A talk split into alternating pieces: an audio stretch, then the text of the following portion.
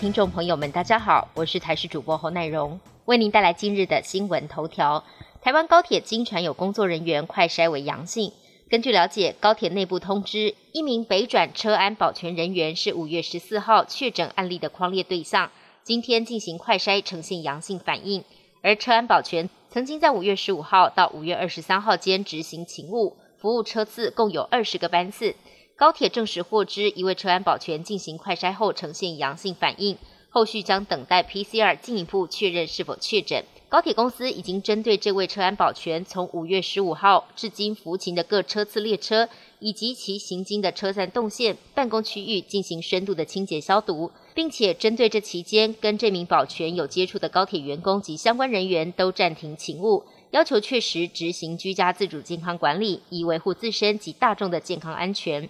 昨天金门县府发布公告，要求搭机到金门的旅客必须提供三天内裁剪阴性报告。如果无法提供，就要在机场接受快筛。不过，指挥中心表示，这项公告违反传染病防治法，因为县府没有正式告知提出书面申请，就自行发布，依法撤销违法处分的公告。台北市警察局表示，在昨天接获卫生局通报，有九十位确诊者联络不上，经过警方努力找人，目前已经找到其中五十九人，还有三十一位确诊者还没联络上，目前各分局正在全力协寻当中。中央流行疫情指挥中心指挥官陈时中指出，本周是本土新冠肺炎重要的观察期。林口长庚医院病毒室主任施信如则认为，目前确诊数仍在高峰，尽管下周确诊数下降，民众仍需有认知，台湾已经回不去嘉陵的情景。世界卫生大会 （WHA） 视讯会议在今天登场，台湾连续第五年未受邀。中央社报道，十三个友邦欲邀请台湾出席的提案将成为大会的焦点。预料友邦将会与中国大陆进行二对二辩论，强调台湾纳入世界卫生组织 （WHO） 的必要性。另外，世卫成立的疫情应对独立小组调查报告证实，台湾在二零一九年底注意到疫情，并联系 WHO，是 WHO 最初获知疫情的管道之一。但这个独立小组报告却错误称呼台湾为中国台湾。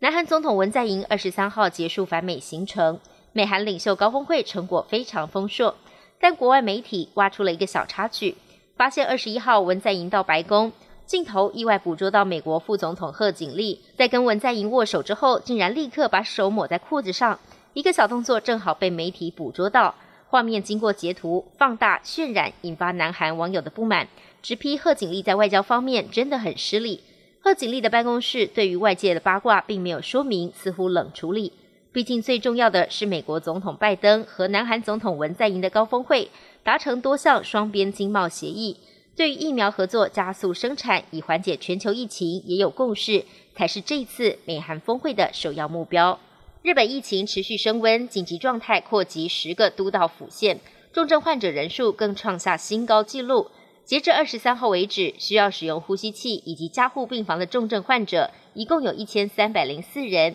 比昨天增加一人，而且已经连续三天创新高。此外，冲绳县也在周日跟进发布紧急状态，当地在周日新增一百五十六个确诊病例，跟去年八月九号并列周日最高确诊记录。当地至今已经累计一万五千例，专用病床使用率高达百分之五十九点二。